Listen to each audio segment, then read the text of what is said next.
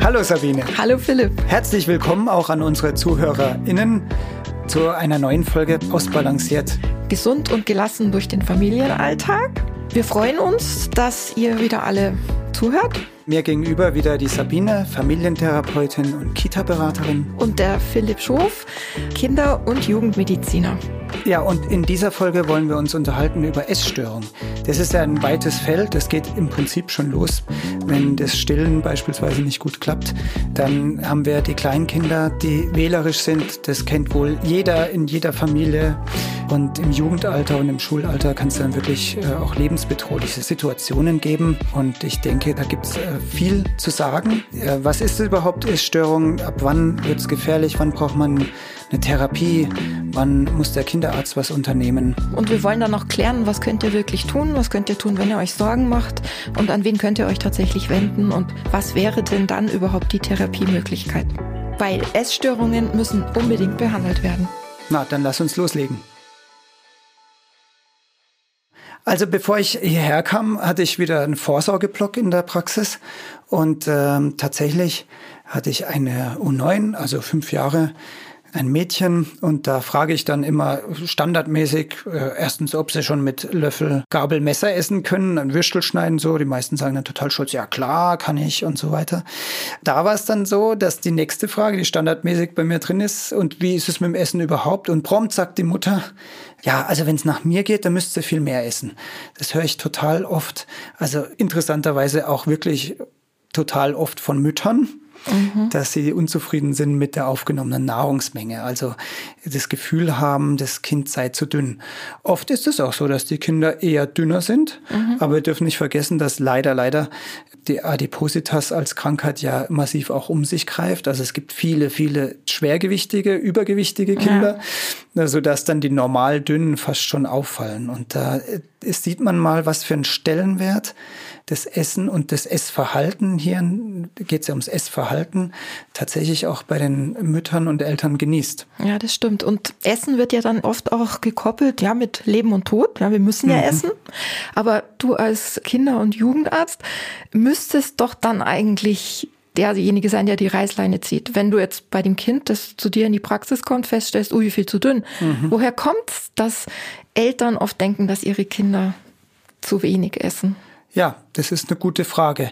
Fakt ist jedenfalls, dass es ja beim Essen mannigfaltige Interaktionsmöglichkeiten gibt und gerade bei den jüngeren Kindern spielt es natürlich auch eine große Rolle. Also so dieses Essen, was serviert wird zu Hause, äh, verweigern, also mhm. wählerisch sein. Mhm. Das erlebt man total oft. Das geht schon los mit anderthalb, wenn du so willst, und ja. steigert sich dann im Kleinkindalter. Und ich frage dann immer, wie ist es denn in der Kita oder im Kindergarten? Was sagen die denn? Ja, ist alles ohne Probleme. Das, und da sieht man schon, das stimmt, ja. dass da natürlich auch eine Interaktionsproblematik ja. zu Hause stattfindet, die aber keinerlei Störpotenzial hat für die somatische Entwicklung, so dass man dann tatsächlich, wie wir so schön sagen, gelassen damit als Eltern umgehen kann. Es ist irgendwie viel Abgrenzung zwischen normal, in Anführungsstrichen nicht normal auffällig. Holen wir uns aber, bevor wir weiter diskutieren oder richtig tief einsteigen, noch theoretische Informationen, die uns der Bernd wie immer zusammengefasst hat. Dankeschön, Sabine. Wenn eure Kinder mal wählerisch beim Essen sind, das soeben gekochte vielleicht sogar mit einem Bäh, das schmeckt nicht ablehnen oder den Teller gar unberührt stehen lassen, müsst ihr euch noch keine Sorgen machen. Das gehört einfach zur normalen kindlichen Entwicklung dazu. Problematischer ist das sogenannte Picky Eating. Das habt ihr vielleicht schon mal gehört. Das bezeichnet ein auffälliges Essverhalten, gibt es so als Diagnose in Deutschland allerdings nicht und kommt auch eher selten vor. Betroffene Kinder essen dann über längere Zeit hinweg beispielsweise nur ganz bestimmte Lebensmittel Lebensmittel oder Konsistenzen. Ist wählerisches Essverhalten nicht nur eine Phase, also nehmt ihr bei euren Kindern etwa Unzufriedenheit mit dem eigenen Körper oder Sorgen um das eigene Gewicht wahr oder beeinträchtigt das Thema Essen zunehmend das Familienleben, kann eine Essstörung dahinter stecken. Erkennen können das aber nur Fachleute. Am besten fragt ihr also den Kinderarzt oder die Kinderärztin. An Essstörungen erkranken meist junge Menschen. Die Magersucht beginnt vor allem im frühen Jugendalter bzw. während der Pubertät. Die Bulimie und vor allem die Binge-Eating-Störung tritt meist im späteren Jugendalter und im jungen Erwachsenenalter auf. Die Binge-Eating-Störung, also wiederkehrende Essanfälle, ist die häufigste Essstörung. Dazu habe ich auch noch ein paar Zahlen. Von 1000 Mädchen und Frauen erkranken im Laufe ihres Lebens im Schnitt etwa 28 daran. Aber auch Jungen und Männer sind betroffen, wenn auch weniger. Von 1000 erkranken im Laufe ihres Lebens im Schnitt etwa 10 an einer Binge-Eating-Störung. Was die einzelnen Störungen ausmacht, erklären euch Sabine und Philipp gleich. Zum Schluss noch ein Hinweis. Das Thema Kinder und Ernährung hatten wir ja bereits in Folge 2 besprochen. Wer da noch mal reinhören mag, gern. Und damit zurück zu euch. Bitteschön. Philipp, mich würde am Anfang mal so aus deiner Sicht als Arzt interessieren, was ich oft beobachte in den Kitas, dass auch bei einzelnen Kindern das Essverhalten stark schwankt. Also nicht nur unter den Kindern, sondern innerhalb eines Kindes, dass es mal Zeiten gibt, wo ein Kind es eigentlich immer gut und viel gegessen hat, mal so, ich sag mal, irgendwie zwei, drei Wochen einfach gar nicht will, obwohl kein wirklicher Grund vorliegt. Wie würdest du das erklären? Ja, macht natürlich schnell Sorge. Und sagen wir mal, wenn es dann länger als drei Wochen anhält, macht es auch Sinn, damit mal bei Kinder- und Jugendarzt, Hausarzt vorstellig zu werden. Andererseits ist also meine Standardantwort an die mhm. Eltern, die ja dann kommen mit solchen Fragen, dass das Kind auch nur ein Mensch ist. Kennen wir doch von uns selber. Ja, also ja. wir haben auch mal Phasen von Appetit mhm. äh, oder weniger Appetit, äh, wenn man sich immer bewusst macht, dass Kinder ja stets sich entwickeln. Das mhm. hört ja nie auf. Die wachsen äh, sowohl in die Länge, aber auch von den Organen her. Es ist ein ständig sich verändernder Prozess. Mhm. Das geht schon viel früher los. Mhm. Ich hatte neulich eine ganz besorgte Säuglingsvorsorge, weil der Bursche jetzt nicht mehr so viel trinken würde äh, wie vorher. Und dann schaust du auf die Perzentilen, das lieben wir ja, alle Eltern kennen das, im gelben Heft gibt es diese Linien, ganz wichtig. Genau. Also die Kurven für Größe und Gewicht und du siehst dann ja, der war ja viel zu hoch. Mhm. Also zu schwer, zu dick. Also er hat sich und, eingebremst. Und bremst sich jetzt selber ein mhm. und äh, steuert den Durchschnittswert an. Mhm. Das beobachtet man nochmal beim nächsten Eintrag. Aber wenn man dann sieht, jetzt hat er seine Perzentile, also sein ideales Verhältnis gefunden mhm. dann kannst du sagen, okay, das ist in Ordnung. Und so muss man sich das dann auch eben auch im Kita-Alter oder mhm. später vorstellen. Das ist dann ein normaler Vorgang. Aber das heißt doch tatsächlich, also daran glaube ich eigentlich ganz fest, dass im Grunde jeder von uns irgendwo so eine Intuition hat, wie viel er braucht, wie viel er essen muss. Und ich würde sogar sagen, dass man es als Kind noch viel mehr hat als wir jetzt die wir ja durch alle möglichen Überlegungen, die wir zum Thema Essen haben, eigentlich eher schon gestört sind, sage ich mal, dass Kinder an und für sich noch ganz naiv und normal sich suchen, was sie brauchen. Völlig richtig. Genau. Und deswegen sind so, ist es auch immer schwierig, wenn so Vorgaben in Ratgebern sind, mhm. äh, die können ja schriftlich oder im Internet sein, das kann mhm. aber auch mal die Schwiegermutter sein oder mhm. die Nachbarin. Mhm. Wenn da gesagt wird, ja, aber das Kind isst ja zu wenig, ist ja komisch oder das ist ja nur, das haben wir ja auch, ne? Mhm. Wir haben gerade gehört, diese Picky Eater, mhm. das ist ein Dauerthema. Also er isst kein Gemüse ja. und dann äh, fragt man nach, aber dann äh, sagt das Kind, äh, Brokkoli isst's und Tomate. Und dann sage ich, okay, haben wir bei der Ernährung schon besprochen, das reicht ja. Sodass mhm. diese, dieser subjektive Eindruck mhm. gar nicht mit dem, mit dem tatsächlichen übereinstimmt. Ich, ich ja. hatte meine Familie, da war tatsächlich das so, dass die Eltern sich total Sorgen gemacht haben, weil das eineinhalbjährige Kind äh, nicht richtig ist. Und es kam dann später im Verlauf des Gesprächs raus, die hatten von irgendeiner Broschüre mhm. ein Foto mhm. eines äh, idealen Frühstücks. Also du musst, dir, du musst dir einen Teller vorstellen, da war mhm. dann quasi ein mhm. Stück Brot drauf und also ein Stück Apfel, was auch immer. Und die Familie hat tatsächlich in besten Wissen und Gewissen sozusagen diesen Teller nachgestellt, würde ich jetzt sagen. Ja, und das Kind natürlich nicht alles gegessen. Und das war die Sorge. Deswegen, es ist natürlich manchmal ein bisschen verkopft. Das meinte ich. Und das andere, dass ganz oft das Lernen in der frühen Kindheit ja Nachahmung ist. Und man sieht dann ganz oft ein mhm. Elternteil, was auch ein sehr selektives Essverhalten mhm. zeigt. Das wird dann einfach übernommen. Und das festigt sich auch wie alle anderen übernommenen Verhaltensweisen mhm. und ist kaum rauszubekommen. Mhm. Also insofern äh, fällt der Apfel da tatsächlich nicht weit vom Stamm das ist jetzt eben die Frage, was ist denn tatsächlich nur picky? Also was ist wirklich nur wählerisch? Und an welcher Stelle muss man sich wirklich Sorgen machen? Also wo würde der Fachmann sagen, so jetzt haben wir eine Auffälligkeit? Ja, immer dann, wenn das Verhalten des Kindes dann ganz dominant wird. Also nicht nur in der Essenssituation selber da ist, sondern im täglichen Leben wirklich eine Rolle spielt, also der Familie. Damit man es gleich sagen, nochmal, das ist wirklich selten im Kleinkindalter. Aber es gibt im Extremfall dann sogar das sogenannte ARFID, Avoid and Restrictive Food Intake Disorder, also quasi vermeidendes restriktive Störung der Nahrungszufuhr. Das ist total selten, aber da gibt's dann so, dass die Kinder, wenn sie denn schon dann sprechen können, sagen, sie, sie haben Angst, wenn sie was schlucken, dass sie dran ersticken. Man vermutet da, dass da vielleicht dann organische Ursachen das triggern, dieses dann auch auffällige psychische Verhalten, beispielsweise eben Unverträglichkeiten, Allergien oder auch anatomische Begebenheiten, äh, große Mandeln beispielsweise Letztlich ist es aber so, dass bei diesen extremen Formen, die dann auch behandlungsbedürftig sind, es zum Beispiel so ist, dass über zwei Jahre hinweg nicht mehr als zehn verschiedene äh, Lebensmittel auch zu sich genommen werden. Das ist dann schon so ein, ein Kriterium, wo man interveniert und äh, wo man dann wirklich von einer Essstörung im Kleinkindalter sprechen kann. Okay, also da würdest du sagen, dafür gibt es quasi eine wirkliche Diagnose und davon abzugrenzen ja. sind sozusagen die Dinge, ähm, die wirklich ähm, im Mund, sage ich mal, so ein sensorisches Gefühl entwickeln, dass man irgendwas eklig findet, weil genau. es zu weich, zu hart, genau. zu irgendwas ja. ist. Also mhm. bevor sich alle verrückt machen, ja. gibt ganz viele Kinder, die eben nicht äh, das Gläschen im Supermarkt, wo drauf steht, ab neun Monate mit mhm. Stückchen, äh, dann eben mit neun Monaten noch nicht die Stückchen essen, sondern erst mit einem Jahr. Mhm. Aber das hat jetzt mit dem Vorgenannten nichts zu tun. Das ist einfach die normale Varianz des Natürlichen. Verstehe. Aber trotzdem finde ich wichtig, da nochmal zu sagen, es ist aber nicht verkehrt, dass man es immer wieder probiert, weil sonst, äh, was ich oft sehe, ist, dass man dann irgendwie vergisst, wirklich Lebensmittel zu essen, die man kauen muss. Also mhm. es hat ja wieder andere mhm. Probleme, wenn man quasi dem immer äh, entgeht und es den Kindern nicht zumutet. Also durchaus immer wieder probieren, auch wenn Sachen jetzt zum Beispiel nicht gemocht werden. Richtig. In der kindlichen Entwicklung ist ja, das Hirn kann sich nur immer in dem Rahmen entwickeln, wo es Input bekommt. Mhm. Und äh, das gilt auch fürs Essen. Also auch bei den wählerischen Kindern wird das wählerische psychische Verhalten sich ja nicht ändern, wenn nicht neue Impulse kommen. Also es macht durchaus Sinn, trotzdem immer wieder Neuigkeiten anzubieten, sei es nun in der Konsistenz oder im Geschmack oder wie auch immer. Mhm. Das heißt also, dass bei kleineren Kindern, sag ich mal so bis zehn, es meistens nur Verhaltensprobleme sind, Schwierigkeiten sind. Wie kann man es durchsetzen, was zu essen? Ganz selten auch wirklich eine Störung, wie du gerade gesagt hast.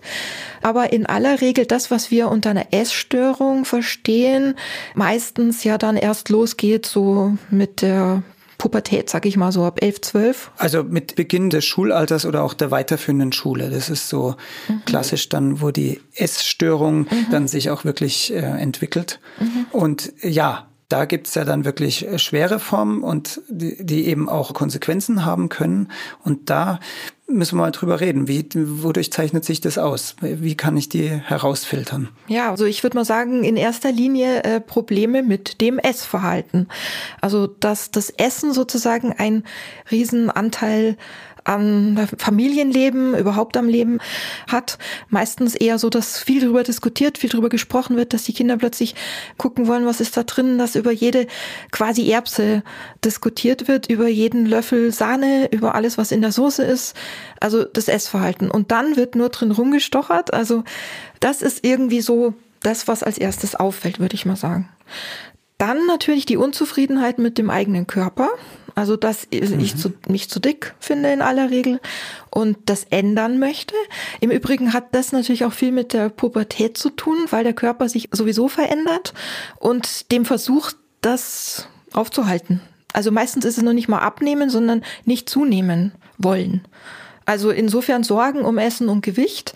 Und was auch noch ein großer Faktor ist, wo man irgendwie hellhörig werden soll, vielleicht sogar der größte, dass sich die Jugendlichen zurückziehen, also sozialer Rückzug und dass quasi so diese, dieses Verstecken losgeht.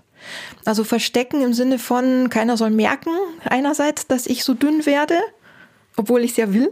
Also ich ziehe dicke Pullover an, so dass es irgendwie nicht auffällt ähm, und bin irgendwie vielleicht auch nicht mehr erreichbar. Hab, also man merkt vielleicht daran, dass irgendwie die Freunde nicht mehr kommen, weil die fragen vielleicht auch. Äh, man wird unangenehm angesprochen. Also ja, sozialer mhm. Rückzug in, in diesem Sinne sozusagen. Genau, also mit sozialem Rückzug ist in dem Fall ausnahmsweise mal nicht das Handy-Datteln gemeint, ja, sondern äh, man muss sich bewusst machen, genau. wenn ich so eine Aufgabe habe, also dass ich alles nach der Vermeidung mhm. der Kalorienaufnahme gestalte in meinem Leben, dann falle ich natürlich in meiner Peer Group auf. Genau. Und das wissen die auch. Und da aber der Zwang so groß ist, führt es dann dazu, dass man eben soziale Kontakte meidet. Und das in Kauf nimmt. Also das ist ja eigentlich das wirklich Richtig. Auffällige. Mhm. Und schwierig ist da auch bei den Formen von Essstörung, wo man nicht wirklich abnimmt. Wenn ihr als Eltern bei eurem Kind eine Essstörung vermutet, über die Anzeichen haben wir ja gerade gesprochen, handelt bitte. Bevor ihr aber wahllos im Netz herumsucht, geht doch gleich auf bzga-essstörungen.de. Das ist ein Angebot der Bundeszentrale für gesundheitliche Aufklärung und das ist deswegen gut, weil die Seite gänzlich ohne Werbung auskommt. Es geht rein um die Informationen und diese Informationen sind dann auch nicht reißerisch formuliert, sondern verständlich und klar. Außerdem sind Fakten und Empfehlungen voneinander getrennt. Ein Beispiel ist in folgender Formulierung, die ich unter einem der Kurzvideos gefunden habe. Die Filme sollen dazu anregen, genau hinzuschauen und im Zweifel eine Beratung in einer Kinder- und Jugendarztpraxis, Hausarztpraxis oder Beratungsstelle in Anspruch zu nehmen. Solche Qualitätskriterien können euch helfen zu entscheiden, kann ich diesem Angebot vertrauen oder nicht. Solltet ihr schneller Hilfe benötigen, fragt bitte den Arzt oder die Ärztin eures Vertrauens.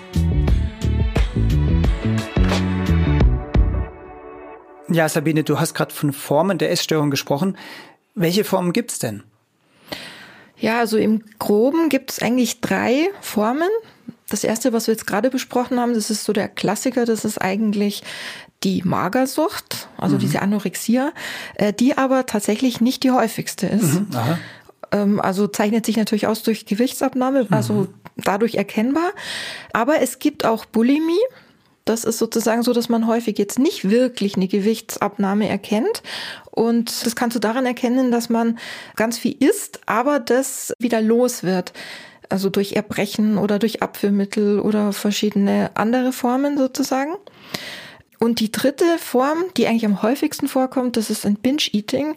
Also wie der Name es schon sagt, äh, Binge, also ein Gelage. Das heißt, dass man einfach Fressanfälle mhm. hat. Wenn es am häufigsten ist, was ist denn da die Ursache? Also ich würde jetzt mal sagen, die Ursache ist unabhängig von der Ausprägung der Störung. Und im Übrigen, es gibt eigentlich mindestens so viele Mischformen wie tatsächlich die Sachen in ihrer Reihenform.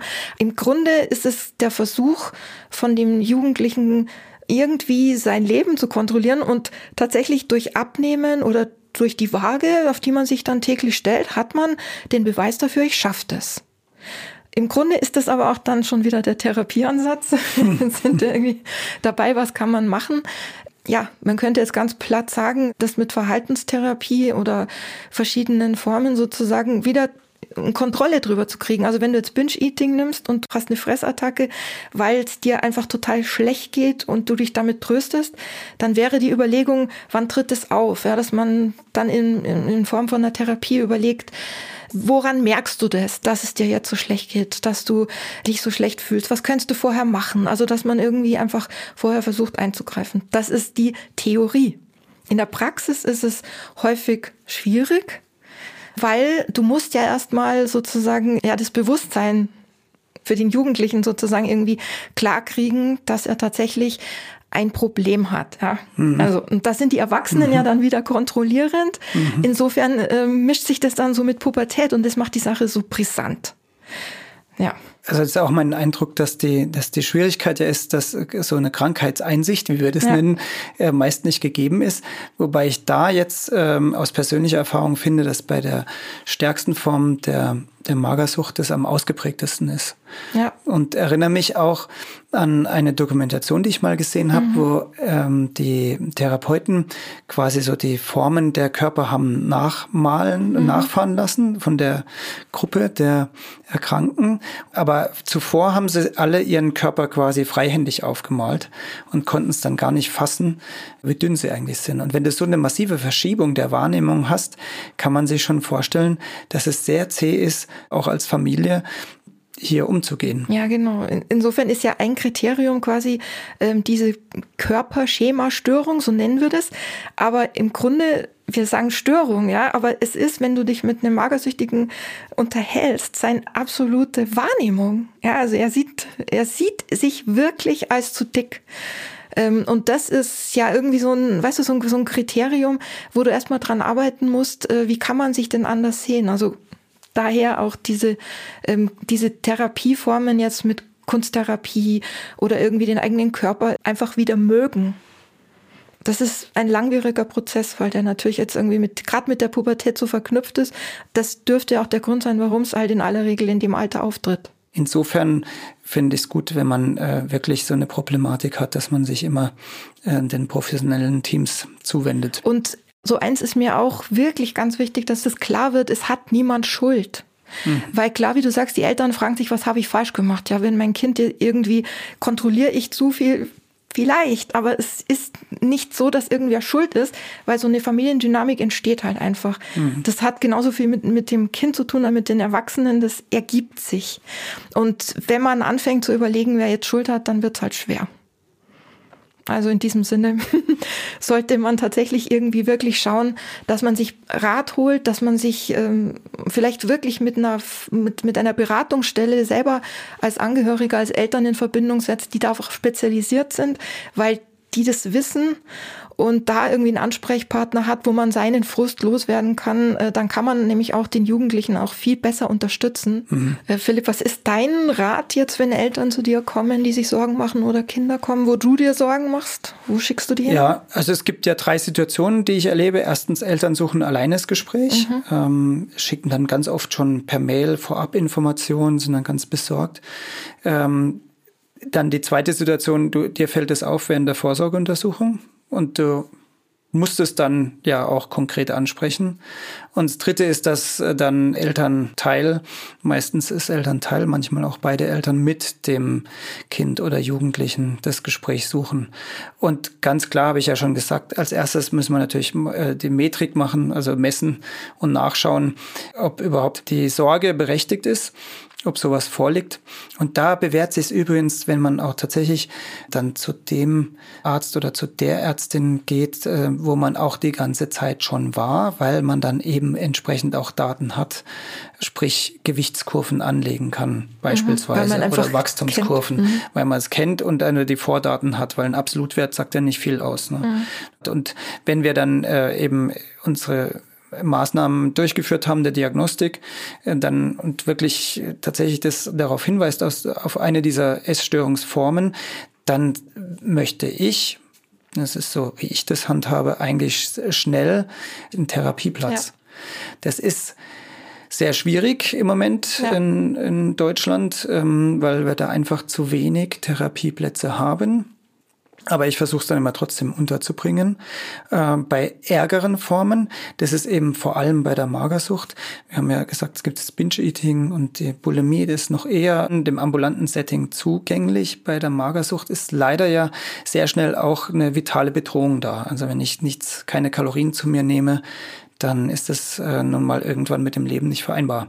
Und deswegen sind wir da schon sehr schnell dabei, gewissen Abständen hat sich eingebürgert, wöchentliches Wiegen durchzuführen und wirklich auch zu kontrollieren, wo die Reise hingeht. Und im Zweifelsfall müssen wir dann auch stationär einweisen. Das mhm. ist dann schon wichtig. Also im äußersten Notfall muss halt dann letztendlich auch Zwangsernährung das, gemacht werden. Das also muss es sein. Worst ja. Case. Ja, geht Hilft nicht ja anders. Nichts. Aber in aller Regel versuche ich äh, entweder einen Therapieplatz zu bekommen oder äh, über Selbsthilfegruppen. Da gibt es dieses ANAT beispielsweise, mhm. wo sehr gut erstmal weitergeholfen wird von Leuten, die sich wirklich auch im System auskennen, ist ganz wichtig, ja. dass man weiß, wo sind die Anlaufstellen, wo kann ich die hinschicken, wer unterstützt wen und wo auch die Familie aufgefangen werden kann. Und das ist auch eine Möglichkeit. Ja, übrigens den Link zur Anat findet ihr auch bei uns in den Show Notes. Ja, äh, Sabine, wie kommen denn äh, solche Patienten zu dir? Von Selbsthilfegruppen oder auch tatsächlich von solchen Kinder- und Jugendärzten wie mir, die immer schauen, dass sie möglichst schnell Therapeutinnen finden? Also tatsächlich bin ich jetzt nicht auf Essstörungen spezialisiert, aber ich kriege tatsächlich öfter mal von Eltern quasi die Fragen, die sich Sorgen machen. Also gerade in, in der Thematik gibt es da häufig Eltern, die Angst haben, also ob das Essverhalten noch in Ordnung ist oder nicht. Aber ich verweise dann eigentlich auch immer auf spezialisierte Stellen. Und äh, meistens, wenn ich so beobachte, weil ich begleite die Eltern dann häufig, ist es so, dass die Jugendlichen oft in, in stationäre oder teilstationäre äh, Behandlung einfach gehen. Und da ist meine Erfahrung eben dieselbe. Es gibt nur eine begrenzte Anzahl Therapieplätze und häufig muss man da auch eine Zeit drauf warten. Aber die Erfahrung ist, ähm, je früher man tatsächlich wirklich was unternimmt, umso größer sind die Aussichten, dass man das stoppt. Und je ähm, höher auch noch der Body Mass Index und je weniger dramatisch, ähm, umso besser. Im Grunde also eher lieber vielleicht ein bisschen zu früh sich ein Rat holen, wenn man sich Sorgen macht, als zu spät. Das wäre mein Tipp. Stimmt. Und damit sind wir auch schon am Ende dieser Folge. Wer sich weiter informieren möchte zum Thema Essstörungen, dem haben wir ein paar Links in den Show Notes zu dieser Folge zusammengestellt. Ein Link führt euch etwa auf die vorhin schon erwähnte Seite der Bundeszentrale für gesundheitliche Aufklärung bzga-essstörungen.de. Neben anschaulichen Infos könnt ihr dort auch nach Beratungsstellen bei Essstörungen in eurer Nähe suchen oder eine telefonische Erstberatung in Anspruch nehmen. Ein weiterer Link öffnet die Seite Bundesfachverband Essstörungen.de langer Name. Das ist ein Zusammenschluss von Ärzten, Therapeuten und anderen Fachleuten auf dem Gebiet. Und dort, das ist ganz interessant, finden Betroffene und Angehörige unter anderem passende Einrichtungen und freie Therapieplätze. Und außerdem gibt's noch zwei, drei weitere Links. Schaut gern einfach mal rein. Und dann war's das auch schon für heute. Wir verabschieden uns ganz herzlich. Ja, und das nächste Mal unterhalten wir uns über Übergangsphasen bei Kindern. Emotional, oft schmerzhaft, aber leider so wichtig. Genau, freue ich mich. Bis dann. Tschüss. Ciao.